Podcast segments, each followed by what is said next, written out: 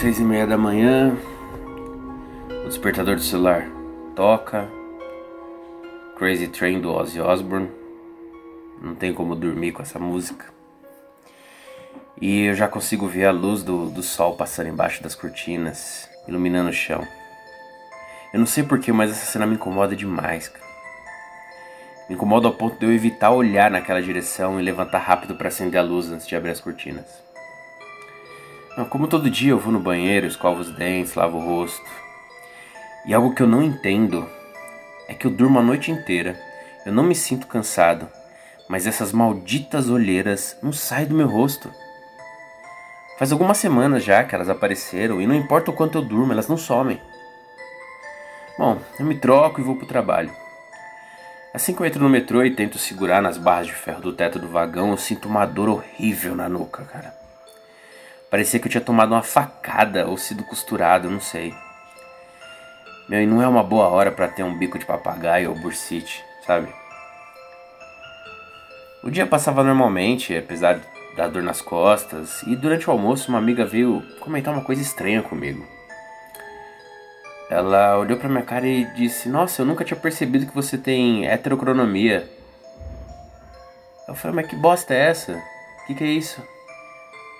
Ela falou: heterocronomia. Você tem os olhos de cores diferentes. Eu falei: Lógico que não, meus olhos são azuis. E ela tirou um espelho de dentro da bolsa e me mostrou. E meu olho esquerdo estava esverdeado. Era um verde bem claro. Só que eu olhasse de perto ia ver a diferença entre um olho e outro. Mas é impossível, em 34 anos de vida, nem eu nem ninguém da minha família tenha percebido isso. Quando a gente voltou do almoço, eu procurei no Google e heterocronomia é alguma coisa genética, você nasce com isso. Em alguns casos raros acontece quando você tem uma doença estranha, uma síndrome de não sei o que. E eu não tenho isso. Bom, eu acho que não tenho, né? Eu saí do trabalho, o dia correu normalmente, aí eu fui pra academia, treinei, e logo em seguida eu fui pra aula da pós-graduação. Logo no meio de tanto assunto, tanta coisa acontecendo, eu acabei esquecendo dessa história e até a dor no pescoço passou. Fui para casa, tomei um banho, fiz o jantar, comi. Aí eu liguei a TV para ficar com sono e acabei ligando para minha namorada, a Vanessa. A gente conversou bastante. E depois de um bom tempo no telefone, eu desejei boa noite, mandei um beijo e desliguei para ir dormir. Eu deitei, me ajeitei na cama, deitei, coloquei o celular no, no carregador e olhei a hora. Era 11h55, 5 para meia-noite. E de repente eu acordo assustado, eu ouvi um baque dentro do meu quarto. E eu abro os olhos, não enxergo nada porque tá todo escuro. E somente a luz passando embaixo das cortinas vindo da janela. E eu falei, puta merda, eu acordei antes do celular despertar ainda. Beleza, eu peguei o celular na mão, apertei o botão para acender a tela, olhei a hora e era 1h40 da manhã. Sem entender, eu olhei de novo para as cortinas, aquela luz embaixo das cortinas e meu sangue gelou. Como se eu tivesse levado uma paulada na cabeça, eu comecei a lembrar de tudo.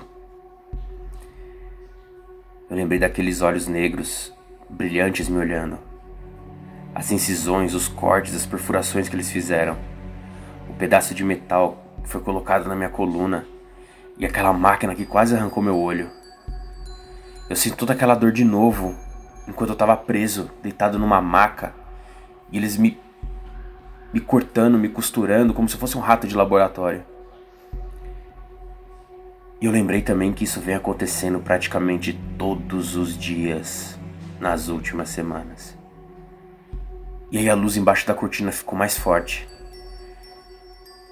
E ouço um novo baque dentro do quarto, um novo barulho e eu fico paralisado, meu corpo não se mexe, não responde.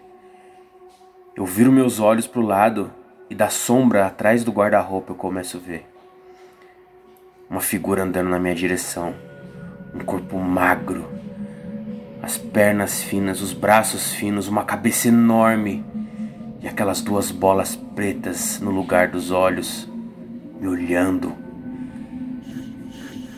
E eu sinto um choque no meu corpo. Eu vejo aquela figura que não é do nosso planeta olhando para mim, vindo na minha direção. E sem conseguir falar nada, eu só penso: não. De novo, não. De novo, não. É. Seis e meia da manhã de novo, o celular toca e eu acordo para mais um dia de trabalho. Cacete, eu só queria que essa dor nas costas parasse de uma vez por todas.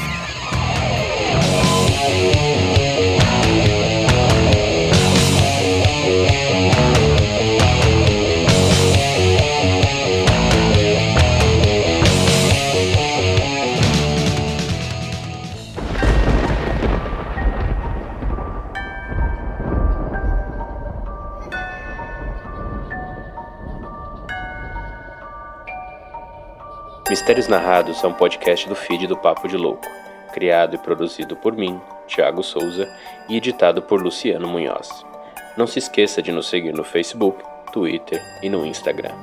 Se gosta do Mistérios Narrados e quer enviar sugestões ou tem interesse em parcerias, entre em contato pelo e-mail contato@papodelouco.com. Até a próxima. Estranho.